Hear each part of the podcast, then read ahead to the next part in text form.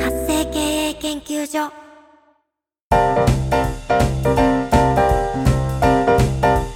ライン公式アカウントの活用で人生が変わるこんにちは。LINE 公式アカウントマスターパッション島田です。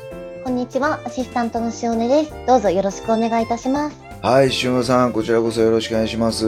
は今日はいよいよ5月の6日、い。はい。ゴールデンウィークの真っ最中ですけども、ねえ、そうですね。はい。えーと、今年は、あ、結構長い連休でしたよね。そうですね。多かったですね。はい。いつも、島田さん、ゴールデンウィークっていうと何してましたかそうですね。私は、その、接客業なので、うん基本的に、こう、皆さんがお休みの日は、基本的に仕事なので、なるほど。今年も仕事をしておりました。おお。じゃあ、ちょっと、まあ、寂しいっていうか、あれですかね。そうですね。まあ、ただ、どうでしょう、島田さん。もしお出かけするなら、うんうん。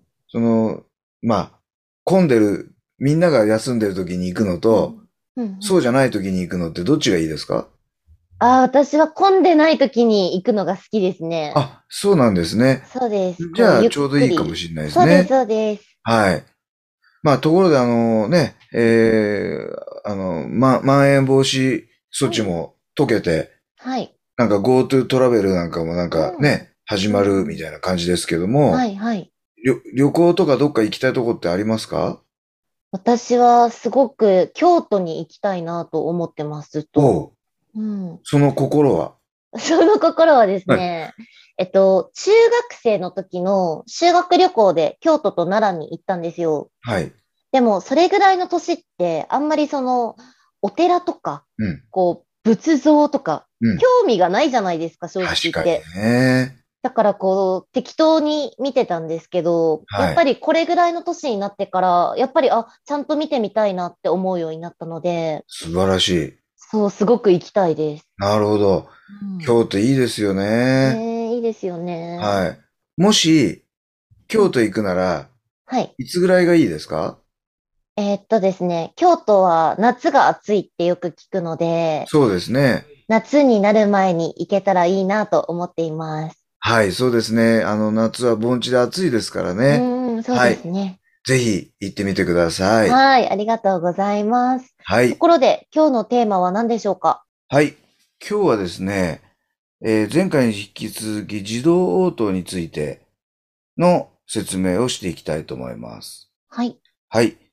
えっ、と、前回ですね、えーこのクイズで、クイズに答えると、あのーうん正解って出るみたいな話をしたと思うんですね。はい。はい。で、その時にですね、ちょっと私試してみたことがあって、はい。正解すると、正解って出るように。これは簡単なんですね。はい。でもね、不正解の時に、不正解って出したかったんですよ。はい。で、その時に、どうやってやったかっていうと、あのーここのですね、えーはいキーワード、自動応答に設定するキーワードを、えー部分一致と言ってうん、この最初の正解の言葉コロンといううん名前の後にですね、あ、名前じゃない、この、この言葉の後に正解をこう書くんです。うんうん例えば正解の言葉コロン、夢とか、うんうんうん目標とか、例えばですよ。うんうんでそういうふうにすると、完全一致で、完全一致すると、正解って出るようにしたんです。うんうんうんでも、例えば本当は間違った言葉、そうですね。正解の言葉コロン、うーん、なんだろう。えー、思い浮かばない。えー、思考とか、例えば。うんうんうん、考える思考みたいな。うんうんこれ間違ってますよって出すために、どうやってやろうかなと思った時にですね、この正解の言葉コロンというこの6文字ははい一致するけど、その後ろ側が間違ってる場合には不正解って出したかった。ははいはいはい。はい。で、当初ですね、この正解の言葉コロンの部分一致で出ると思っていたんです。はい。ところがですね、これを設定すると、正解も出ちゃうことになっちゃったんです。ああ、そうですよね。はい。うんうん。あの、せ正解してるのに、あ逆逆です。正解してるんだけど、この6文字に反応して不正解って出ちゃうっていう不具合が出ちゃったんですね。はいはい。で、これでどうしようかなって悩んでてうん、えー実は、その設定ができるようになったんですけども、はいあのーまあ、こんな風にですね、何が今日言いたかったかっていうと、自分でこういう風にしたら動くんじゃないかと思われること。うんうん。今言ったように、この正解の言葉コロンっていう6文字の部分一致で後ろが間違ってるものに対して、えー何か表したいっていうことを設定してみたんだけど、うんうん。自分の思う通りにいかなかったっていうことがあったんですねはい。なので、えっ、と、そこはですね、えーいろいろと自分で作ってみて、検証してみて、それから、ローンチしてほしいなっていうことを申し上げたかったんですね。うんうんうんうん。は。い。じゃあ、結論、どうやってやったかというと、はい。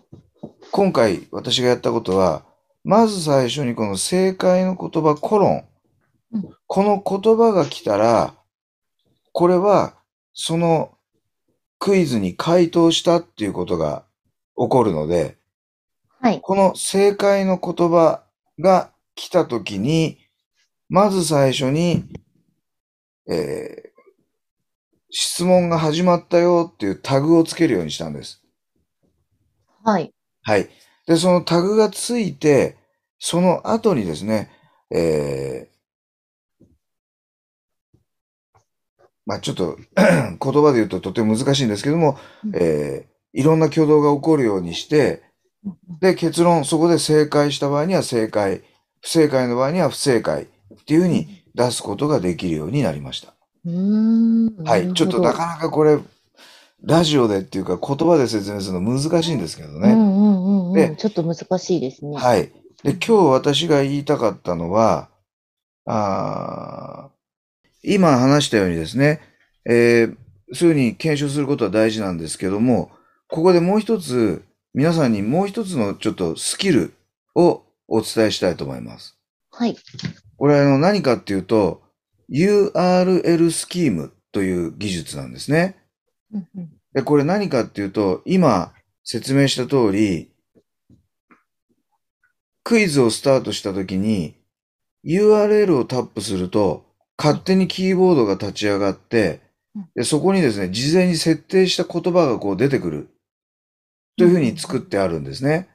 はい。ここれ、塩根さんすごいと思いませんこれすごいですね。めちゃめちゃ便利だと思います。で、なんでこんな風にしたかというと、えー、実はですね、このキーボードを立ち上げるのって結構めんどくさいんですよ。うんうん知ってる人がやれば知ってる人ができるんだけど、うんうんあとそこに、えーこちらが指定した、あの、言葉を入力してくださいってなかなかうん指示が難しいんですね。うんうんうんうん。なので、今回何したかっていうと、この URL をタップすると、勝手にキーボードが立ち上がり、こっちが指定した言葉ができる。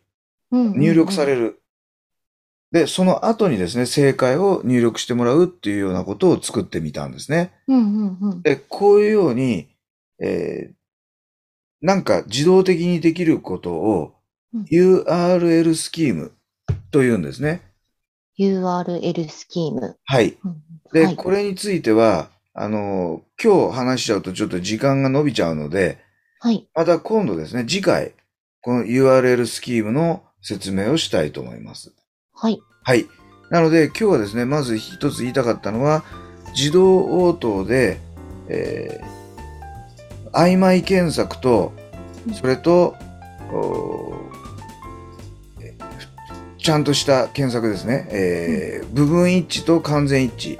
うんうん。ここは混ぜてしまうと、ちょっといろいろと不具合が出ちゃうよとうんうんいうことなので、えーご自身なりにいろいろ試していただいてどんな風にするとちゃんとする挙動が起こるかうんということを検証していただきたいということになります。はい。はい。ということで、えー今日もおお付き合いいただきましてありがとうございました。はい。こちらこそありがとうございました。皆さんまた次回の配信を楽しみにしていてください。それではまた次回までごきげんよう。さようなら。